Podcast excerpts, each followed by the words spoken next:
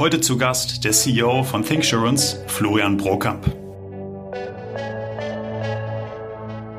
Bist du neugierig, was Erfolgreiche anders machen, wie diese Menschen drauf sind? Dann bist du hier richtig.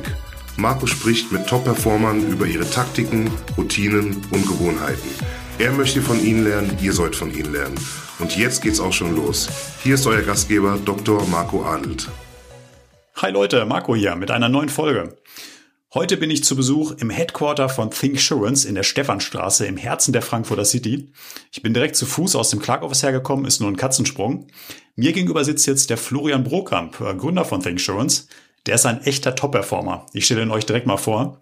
Er hat an der LMU in München studiert, hat dort einen Doppelabschluss gemacht, einen Bachelor in BWL und dann noch einen Abschluss in Recht, ist Diplomjurist, ist anschließend bei McKinsey eingestiegen. Dort hat er sich zum Berater ausbilden lassen und mit der Erfahrung hat er dann 2015 Gewerbeversicherung 24 gegründet. Daraus ist dann anschließend ThinkSurance geworden. Und da läuft es heute, fünf Jahre nach der Gründung, richtig rund. Man hört nur noch Gutes. Heute sind es rund 100 Mitarbeiter. Mit ausreichend Wachstumskapital ist das Unternehmen auch ausgestattet. 2019 kam nochmal ein größerer US-VC dazu. Neue Kooperation am laufenden Band. Und darüber hinaus ist Flo dieses Jahr vom CEO Today Magazine noch mit dem CEO des Jahres Award ausgezeichnet worden. Mit Anfang 30 in echt jungen Jahren. Wie gesagt, läuft. Habe ich was Wichtiges vergessen, Flo? nee, vielen Dank. Äh, hört sich immer, werde ich immer ganz rot, sieht im Podcast nicht so, aber. Wunderbar. Du, wir sitzen hier bei dir im Headquarter. Aber wann bist du denn heute ins Büro gekommen? Ähm, ich versuche eigentlich immer morgens zwischen, zu einer ähnlichen Uhrzeit zu kommen, bin immer so zwischen halb neun und neun da und dann habe ich Open End. Open End heißt? Ich versuche eigentlich immer ähm, um 20 Uhr äh, Abend zu essen und das versuche ich eigentlich zu Hause zu machen. Ähm, aber ansonsten ist das so Pi mal Daumen meine Zeit. Also im Ergebnis den halben Tag im Büro? Ja, eigentlich schon. Tatsächlich kann man so sagen. Wann stehst du dann morgens auf? Eigentlich eine feste Uhrzeit, 7 Uhr. Ich habe mal eine ganze Weile lang probiert, mit äh, anzupassen, an wann ich ins Bett gehe, habe dann aber gemerkt, dass das gar nicht so optimal ist für meinen äh, für meinen äh, ja, Rhythmus und deswegen habe ich immer hart 7 Uhr. Dann merke ich lange Nächte um, umso mehr, aber diszipliniere mich vielleicht dadurch einfach nochmal. Dann hast du ja gar nicht so viel zwischen Aufstehen und dem eigentlichen Start im Büro. Nee, tatsächlich nicht. Und ich habe auch mal drüber nachgedacht, warum ich das trotzdem gar nicht so anstrengend finde, dass ich irgendwie die ganze Zeit im Büro hocke ist, ähm, weil ich mir ein schönes System aufgebaut habe in meinem, in meinem Leben hier, ähm, was das Ganze zu einer Art Privatleben im Berufsleben macht. Ich habe ganz viele Freunde um mich rum. Ich habe eben meine zwei Co-Founder habe ich eigentlich aus dem äh, Freundeskreis. Ich habe viele aus meiner Tennismannschaft mit in die Firma reingezogen ähm, und ähm, ich ja, vermische eigentlich total Privatleben und Berufsleben und deswegen bin ich ganz Tag von Freunden umgeben. Klasse. Wenn du morgens aufwachst, was machst du denn zuerst? Ähm, klassischerweise tatsächlich einmal duschen. Ähm, Finde ich immer sehr äh, vitalisierend, äh, wenn ich einmal in der Dusche war, mich frisch gefühlt habe, danach frühstücken und dann ab ins Büro. Hast du in dem Augenblick dann schon aufs Handy geschaut? Ähm, ja, das habe ich auch ein bisschen rumprobiert. Am Anfang habe ich noch im, im ähm, also ich habe mein Handy nachts immer aus, mach's dann morgens an ähm, und da habe ich eine Weile lang das direkt angemacht und lag im Bett noch. Bevor ich aufgestanden bin, habe schon die E-Mails äh, gesehen und geguckt. Das habe ich mir abgewöhnt. Ähm, das mache ich jetzt nicht mehr, sondern das mache ich dann erst später. Ähm, aber ja, dann äh, geht's eigentlich meistens los nach dem Duschen. Also erst duschen und dann der Blick Und dann geht's eigentlich los, ja. Zieht dich das runter, wenn du morgens dann die E-Mails liest und das kann ja mal positiv sein oder auch mal negativ? Nee, es geht eigentlich. Ich habe auch, äh, ich bin auch einer von denen, die im Urlaub E-Mails lesen. Es gibt ja auch Leute, die sagen, nee, ich will im Urlaub gar keine E-Mails lesen und ich mache lieber dann, sagen wir, zwei Tage vorher, bevor es irgendwie losgeht, ähm, dass ich anfange, äh, mich da wieder einzulesen, damit ich keine Überraschungen habe. So bin ich gar nicht, sondern ich will's wissen und auch wenn ich nicht reagiere, dann ist auch kein Problem, aber ich will zumindest die Informationen bei mir weiterverarbeiten. Ja, jetzt sitzt du hier im Think Show Office. Die Gründung war bei dir ja kein vorgeschriebener Pfad. Du bist äh, erstmal Berater bei McKinsey gewesen, hatte ich schon gesagt. Du hast demnach auch ein sehr gutes Abi, hast einen sehr guten Studienabschluss gemacht. Und dann die Entscheidung als Berater, die du irgendwann getroffen hast, 2015, ich kündige. Lass uns da gerne mal ein bisschen tiefer einsteigen. Nimm uns da mal mit, wie lief da der Entscheidungsprozess bei dir ab in dieser Zeit? Also ich muss gestehen, ähm, es war sehr opportunistisch. Also es war tatsächlich, es hat es, genauso wie, wie ein paar Jahre vorher, als ich überlegt habe, was mache ich nach dem Studium, Ähm, habe ich irgendwie Jura-Staatsexamen da gemacht, dann den BWL-Abschluss und habe irgendwie überlegt, okay, jetzt habe ich irgendwie alle Möglichkeiten, was ich irgendwie machen kann. Ähm, und habe dann gedacht, ja, also ich mache alles, nur kein Berater. Ja, bin ich tatsächlich, ein paar Wochen später wurde Berater. Ähm, und ähnlich war es dort. Ich wusste irgendwann, ich will unternehmerisch tätig sein. Ähm, hätte aber eigentlich nicht gedacht, dass es dann so schnell passiert. Ich habe gedacht, ich mache irgendwie so klassisch bist Projektleiter oder sowas. Ähm, ja, und dann irgendwie hat sich's ergeben, hab, wurde auch auf die Branche so ein bisschen eher mal äh, freundlich geschubst, im Sinne von schau das doch mal an, das ist irgendwie spannend und da passiert gerade wahnsinnig viel. Da wart ihr ehrlicherweise auch ähm, ein bisschen äh, Inspiration, als ich gesehen habe, äh, was da äh, gerade alles passiert und wer sich dort irgendwie in das Feld bewegt. Und da habe ich gedacht, oh ja, klingt offensichtlich spannend, da gibt's noch, äh, gibt's noch fast nix, lass was machen. Deswegen danke eigentlich an dieser Stelle. Ohne euch wäre ich vielleicht auch nicht äh, in die Unternehmer, zu Unternehmertum geraten. Schau, das wusste ich gar nicht. Da gehen wir gleich noch ein bisschen genauer drauf das habe ich dir, glaube ich, noch nie erzählt. Nee, stimmt. Erfahren wir heute noch ganz neue Dinge. Aber dann sagst du, der Entscheidungsprozess war eher opportunistisch, dass das, ähm, also das kann ich mir bei dir nicht vorstellen, dass das aus einer Laune rauskam. äh, wie lange hat sich das gezogen? Ähm, tatsächlich gar nicht so, so lang. Das ist irgendwie, ich würde mal behaupten, vielleicht drei Monate oder sowas, maximal. Und, Und dann war, direkt der Sprung. Nee, auch nicht. Also ich war noch, ähm, ich habe am Anfang das so ein bisschen neben meiner Doktorarbeit gemacht, die ich, ähm, die ich an der RWTH Aachen gemacht habe. Und war ja von McKinsey freigestellt. Und dann lief das alles so ein bisschen parallel und es ist irgendwie äh, alles nicht so ganz äh, klar getrennt gewesen. Und dann irgendwann war halt klar, okay, ähm, ich bin mach's vom Herzen her, mache ich ohnehin schon die ganze Zeit nur Unternehmer. Und ich habe es richtig gemerkt in dem Moment, als ich das gestartet habe, ich bin, ich gehe voll darin auf und ich gehe in dem Job so auf, wie ich in nichts anderem bisher jemals aufgegangen bin. Und seitdem war mir klar, okay, ich muss jetzt machen, ja und dann kam irgendwann der Cut 2016 und dann, ja, ist das bezeichnend für dich, das, was du gerade beschreibst, eine Entscheidung, dass du eine Opportunität siehst, dann darüber nachdenkst, ähm, das bewertest, auch nicht zu lange bewertest und dann rasch entscheidest und dann vollem Herzen umsetzt?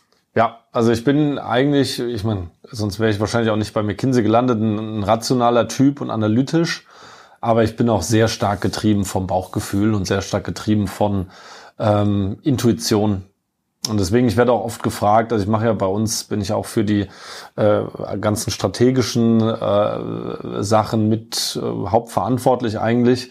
Und da werde ich auch gefragt, ja, woher wusstest du denn, dass wir das in einem oder zwei Jahren brauchen? Ich so, weiß ich, wusste ich nicht. Ich hatte keine Ahnung davon, aber irgendwie hatte ich ein Gefühl. Es fühlte sich so danach an und ich habe diesen, ich nenne es bei mir immer den inneren Kompass. Und solange der funktioniert, ich weiß, wo die Richtung ist, treffe ich da halt auch relativ schnell Entscheidungen und lag meistens richtiger als falsch. Spannend. Das, was du gerade beschrieben hast, ähm, also ich wusste gar nicht, dass du uns auch beobachtet hast. Ich dachte mal, das wäre relativ gleich ähm, angefangen haben zum, vom Zeitpunkt her. Ähm, sag uns doch mal ein bisschen, wie du dich eigentlich auf dem Laufenden hältst. Also wie du uns da beobachtet hast, wie du äh, dann auch bei der Entscheidungsfindung, was du da eigentlich für Kanäle nutzt, um dich auf dem Laufenden zu halten. Also bei euch war es tatsächlich damals, ich habe mir insgesamt mal die Introtech Landscape angeschaut. Da wart ihr auch relativ frisch am Markt. Ich weiß nicht, wann ihr gegründet habt. Sommer 2015. Ja, dann passt es ungefähr da rein. Erstmal davon irgendwas gelesen oder gehört, irgendjemand hat mir was erzählt.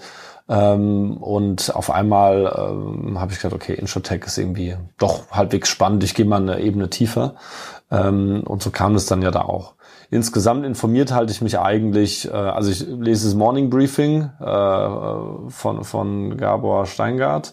Ähm, ansonsten mittlerweile ist ja LinkedIn ähm, und Xing ist ja vor allem halt ein Informationsbörse geworden. Das heißt, ich sehe dort relativ viele Artikel, die dort geteilt werden aus den, äh, sagen wir, relevanten äh, Medien. Und da scroll ich immer mal durch und finde darüber eigentlich auch viele Informationen. Warst du traurig, als Gabor Steingart vom Handelsblatt weggegangen ist?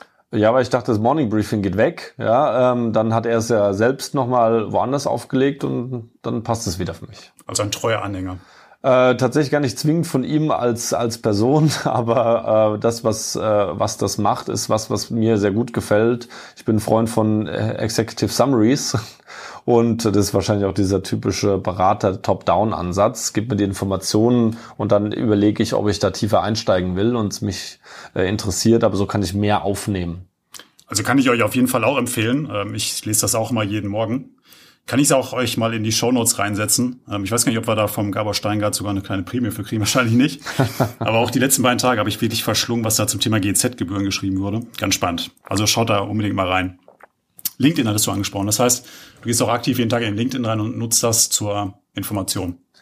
Es ist tatsächlich, ähm, ja, also zur Information äh, ist es eher so passiv. Also das äh, scroll ich nicht einfach so durch, um Informationen zu suchen, sondern ich krieg halt dort Notifications für irgendwelche Dinge, die passieren. Ich werde verlinkt oder sonstiges, dann schaue ich da drauf. Ähm, deswegen, das ist dann eher, sag mal, passiv oder ich krieg Artikel geschickt von anderen Leuten. Es ist vor allem, wegen vielleicht eigentlich zusammengefasst, ähm, Steingart, äh, hier Morning Briefing ist das, was ich aktiv mache. Alles andere ist eher passiv durch Unterhalten mit anderen Leuten. Ähm, ich krieg von, mein, ähm, von meinem PR-Team immer wieder Informationen zugespielt. Im Gründerteam tauschen wir uns aus. Und daher kommt dann eigentlich eher, dass ich irgendwie Sachen mitbekomme. Also auch ganz viel im Gespräch mit Menschen. Ja. Und das ist wahrscheinlich auch, ähm, auch ein, ein Kernpunkt ähm, von meinem Informierthalten und sich äh, austauschen, weiterentwickeln, ist nicht zwingend lesen, sondern einfach Menschen. Ja, und äh, was andere Menschen an Inspiration bringen oder an Ideen bringen oder auch gerade an Informationen haben, das ist eigentlich das, was mich antreibt und was mich weiterbringt. Du hast ja gerade schon darauf hingewiesen, wir haben eine wichtige Parallele. Wir haben fast zur gleichen Zeit gegründet. Ähm, du ein paar Monate später, das war im Jahr 2015, vor knapp fünf Jahren. Und ähm, wir haben das beide in Frankfurt getan. Und die Startup-Szene in Frankfurt, die ist ja relativ überschaubar, wenn wir das mal freundlich ausdrücken, auch wenn die Politik gerne was anderes sagt. Und äh, 2015, 2016 haben wir uns dann relativ schnell kennengelernt und äh, jeder Gründer kann da ein Lied von singen.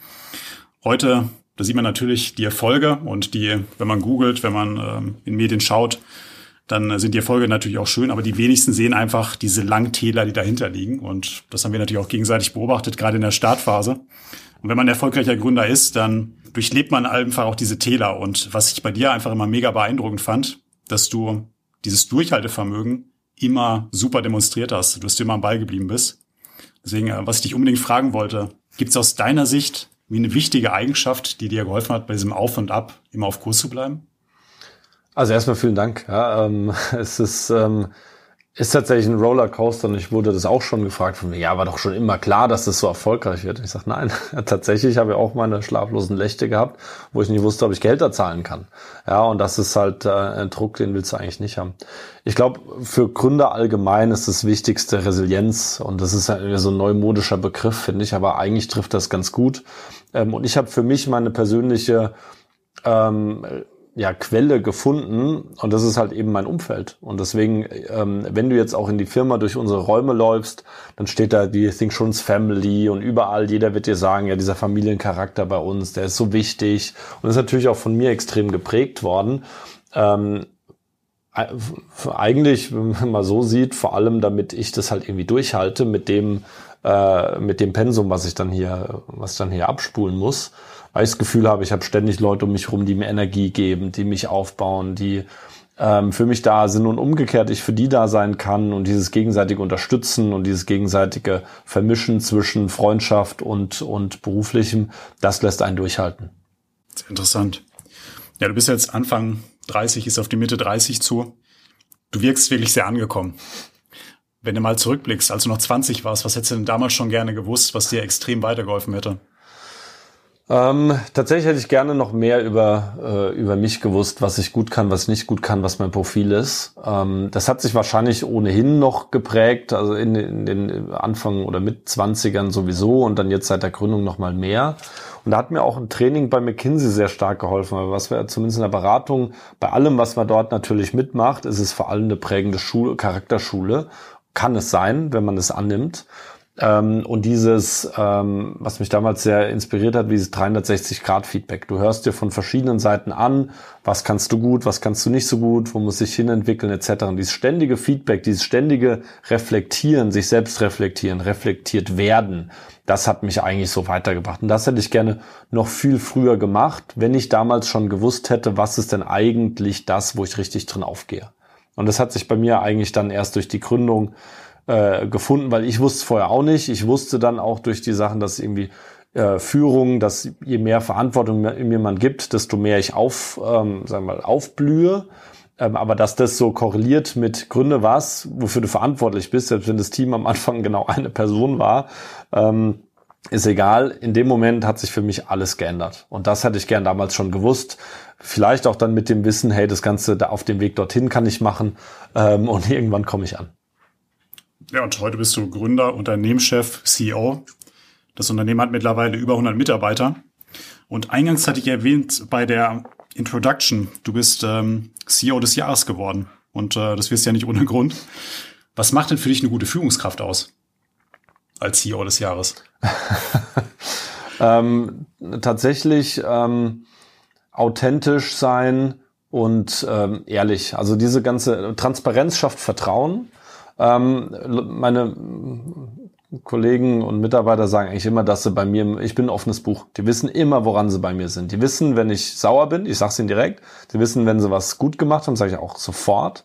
Ähm, und äh, ich bin halt konsequent dann auch in allem. Und das heißt, sie wissen immer, ähm, dass da nie was zwischen den Zeilen ist, dass wenn ich, wenn ich nicht sage, dass, irgend, dass mir irgendwas nicht passt, dann ist auch nichts. Ja, und das die, ich glaube, das ist, ist ein entscheidender Faktor, um Vertrauen aufzubauen. Und Vertrauen ist dann die Grundlage von einer guten Führungskraft, dass die Leute wissen, oh, okay, dem kann ich vertrauen, der will mich weiterentwickeln, der geht in die richtige Richtung, ich kann mir von dem was abschauen. Ähm, und der meint es ehrlich mit mir. Und das ist, glaube ich, ein wesentlicher Grund, ähm, äh, weswegen die Leute mich als, äh, als einen guten CEO sehen. Äh, plus wahrscheinlich, dass sie in der Rolle als CEO sagen, naja, du musst die Richtung vorgeben, du musst die Kultur vorgeben, du musst uns ein, ein Anker sein, ohne dass, äh, dass ich keine Schwächen haben darf oder nicht auch mal äh, Stärke von anderen brauche. Aber dass sie zumindest immer das Gefühl haben, hey, der ist, der ist da, der hat, was du vorhin auch sagtest, diese, diese Resilienz, diese Hartnäckigkeit und der bleibt am Ball und der hat immer Energie, der ist immer gut gelaunt und der geht voran, auch in schweren Zeiten. Du hast ganz oft das Wort Familie in den Mund genommen. Wie wichtig ist dir dann, dass die Mitarbeiter auch mit privaten Sachen und privaten Problemen zu dir kommen? Mm, müssen, also müssen sie nicht, aber sie sollen das Gefühl haben, dass sie es dürfen.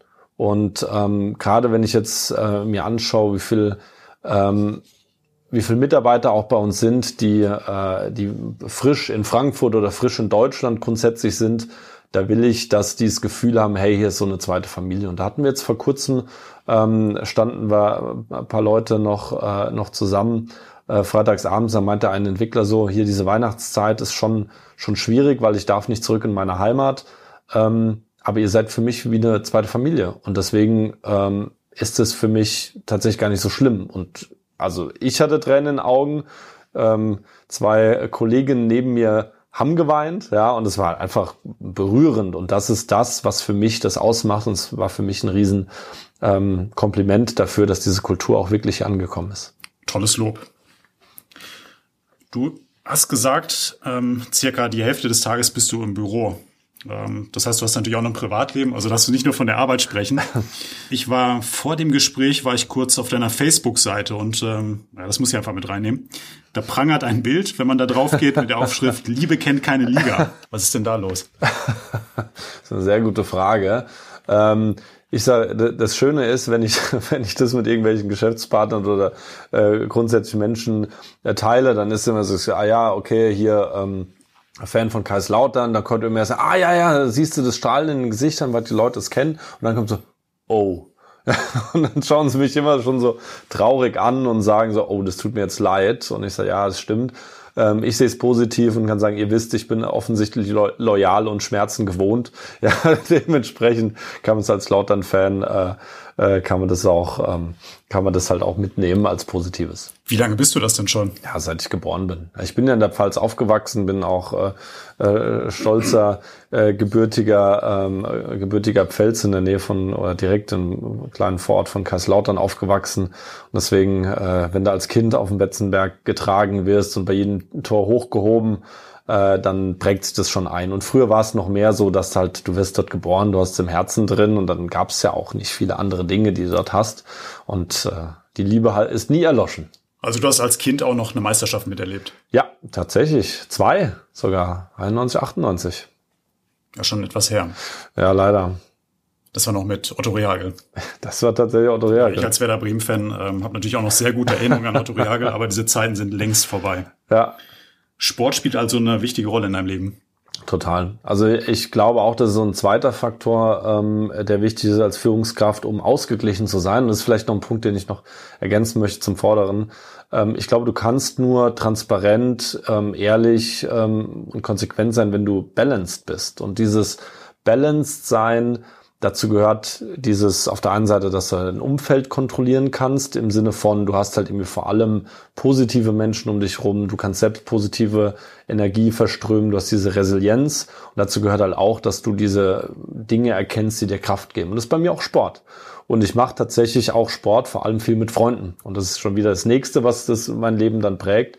Ich bin ähm, zweimal in der Woche, biete mir Company CrossFit an. In aktuellen Zeiten bin ich sogar der Coach ähm, und äh, turne quasi vor, überlege mir vorher ein Programm ähm, und biete es dann über Zoom an. Ansonsten bin ich dabei auch jedes Mal eigentlich dabei äh, und, und peitscht, da, peitscht da die Leute an. Ist immer ein schönes Happening eigentlich. Und dann spiele ich halt ein, zwei Mal in der Woche noch Tennis und dann habe ich eigentlich irgendwie zwischen drei und fünf, sechs Mal in der Woche Sport gemacht. Ja, und das ist das dann natürlich nochmal ein Effekt, ja. Das hätte ich auch gesehen. Du bist ähm, stellvertretender Vorsitzender vom Tennisclub in Oberrad. Da dachte ich eigentlich erst, das ist eine Nebensächlichkeit, bis ich dann gesehen habe, wo du da eigentlich spielst, in jeder Verbandsliga. Ja.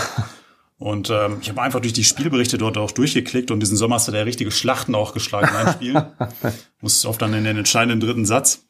Das ist gut recherchiert. Das ist ja Wahnsinn.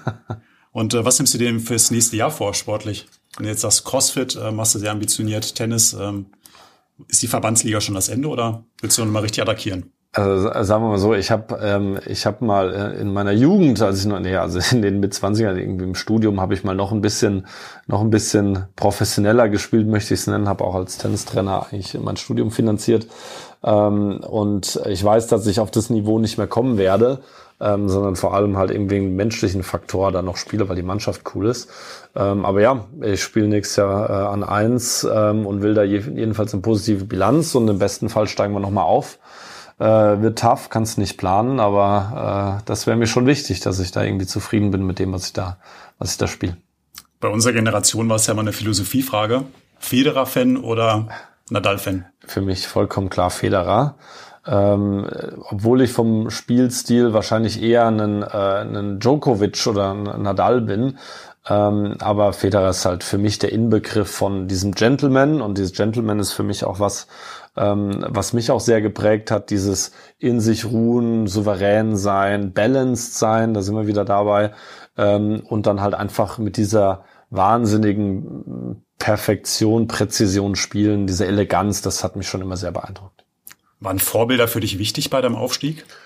Ähm, ja, ähm, wobei ich muss sagen, ich definiere Vorbilder immer ein bisschen anders. Ich wurde das jetzt schon öfter gefragt, hast du da irgendwie eine Person, die du dir als Vorbild nimmst?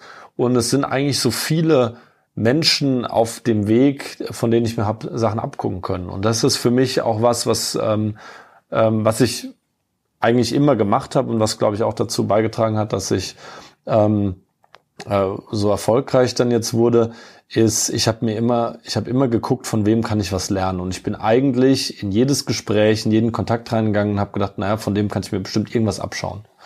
Und es ist auch vollkommen egal, ob das jetzt ähm, jemand ist, von dem ich, der, der noch Student ist und wenn er jetzt im Bewerbungsgespräch sitzt oder ob er halt irgendwie der äh, CEO von, keine Ahnung, Amazon ist ich glaube, man kann sich von jedem irgendeinen Bestandteil abschauen. Und ich glaube, du brauchst kein eines Vorbild in jedem Bereich, aber Vorbilder beziehungsweise irgendwie Inspiration für Einzelbereiche kannst du haben. Und ich gehe auch aus jedem Gespräch dann raus und denke mir, auch krass, das in diesem bestimmten Bereich, da kann ich was abgucken. Ja, und diese Reflexion und dieses Inspirieren lassen, ich glaube, diese Offenheit dafür, das ist ähm, wesentlicher Erfolgsfaktor.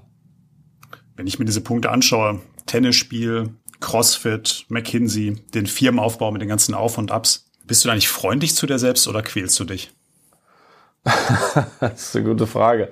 Ich glaube, da ist viel Quälen ähm, auch, äh, auch mal dabei, gerade beim CrossFit oder beim FCK-Fan sein. Aber ansonsten, ähm, ansonsten macht mir das eigentlich viel Freude. Und ich muss sagen, ähm, ich habe das, äh, ich hab das Glück, dass ich mit viel äh, positiver Energie gesegnet bin. Das heißt, mir fällt es nicht schwer, ähm, also ich bin erst per, per Default, per Standard, wache ich morgens auf und bin glücklich. Ja, und habe einen Strahlen drauf. Deswegen, ich kann auch morgens äh, Karnevalsmusik hören und finde das irgendwie lustig.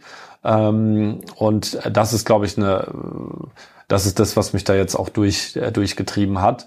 Äh, natürlich ist es auch mal ein, ein Quälen. Natürlich habe ich auch mal, äh, wenn ich wieder bis nachts da sitze und irgendwelche Sachen mache und meine äh, Inbox überquillt, äh, dann ist es auch mal ein Quellen dabei. Aber alles in allem bin ich extrem zufrieden und, und freue mich und habe Spaß am Leben. Und das äh, ist, glaube ich, schön und überträgt sich.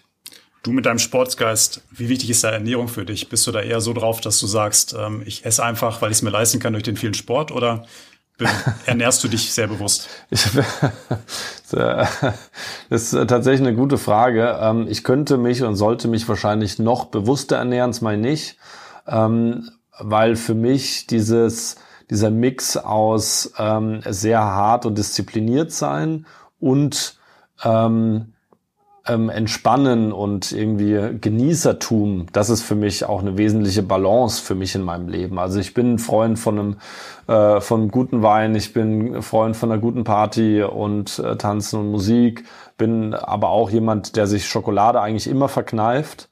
Ähm, aber äh, ja, ich habe da meine Laster und die nee, sehe ich, versuche ich nicht zu sehen als Laster, sondern eher als bewusstes Gönnen und bewusstes Genießen und dadurch habe ich, finde ich, eine schöne Balance für mich in meinem Leben gefunden. Danke dir. Unsere halbe Stunde ist jetzt auch gleich um. Lass uns auf die Zielgerade einbiegen. Wir hatten angefangen mit dir im Bett, wie du aufstehst und lass uns auch mit äh, Schlafen aufhören. Was machst du denn die letzten 15 Minuten, bevor die Augen zugehen? Sehr unterschiedlich. In den letzten Wochen das Arbeiten. Ähm, aber äh, ich habe da kein Ritual und das ist vielleicht noch was, wo ich mich gerne inspirieren lasse von anderen, was man irgendwie machen könnte. Ähm, ich habe eigentlich immer Musik an noch ähm, und äh, ja, also Karnevalsmusik. manchmal auch, ähm, aber äh, tatsächlich ist es ist es immer sehr unterschiedlich. Also ich habe auch schon mal eine E-Mail noch äh, irgendwie am Handy am, äh, getippt am Nachttisch. Ähm, das ist tatsächlich sehr unterschiedlich. Das Handy liegt dann immer auf dem Nachttisch. Ist aber immer aus. Also tatsächlich, mich kann niemand nachts erreichen. Ähm, das ist auch bewusst so. Ähm, deswegen sage ich jemandem, kannst, jedem kannst du mir mal anrufen. Wenn mein Handy aus ist, habe ich keine Zeit äh, und dann äh, schlafe ich. Kannst mich also nicht wecken. Ähm, aber ja, diese Abschaltphase ist für mich dann schon eigentlich wichtig, dass ich irgendwie sage, nee, äh, irgendwo muss auch gut sein. Ja, nachts erreicht ihr den Flo also nicht. Wenn ihr mit dem Flo in Kontakt treten wollt, aus welchem Grund auch immer, ich glaube, über LinkedIn könnt ihr es am einfachsten machen, hat er auch gesagt, dass er sich dort äh, regelmäßig aufhält. Ich verlinke mal sein Profil auch in den Show Notes. Das war's heute wieder mit der Folge vom Performance Podcast. Ich hoffe, hat es euch gefallen. Bis bald. Ciao, ciao. Danke, Marco. Das war's leider schon wieder mit der heutigen Folge vom Performance Podcast. Wenn es dir gefallen hat, dann lass uns eine 5-Sterne-Bewertung da. Und nicht vergessen, abonniere diesen Podcast, um keine weitere Folge zu verpassen. Ich hoffe, wir hören uns beim nächsten Mal wieder. Bis dahin, denkt immer dran. Machen ist wie wollen, nur krasser.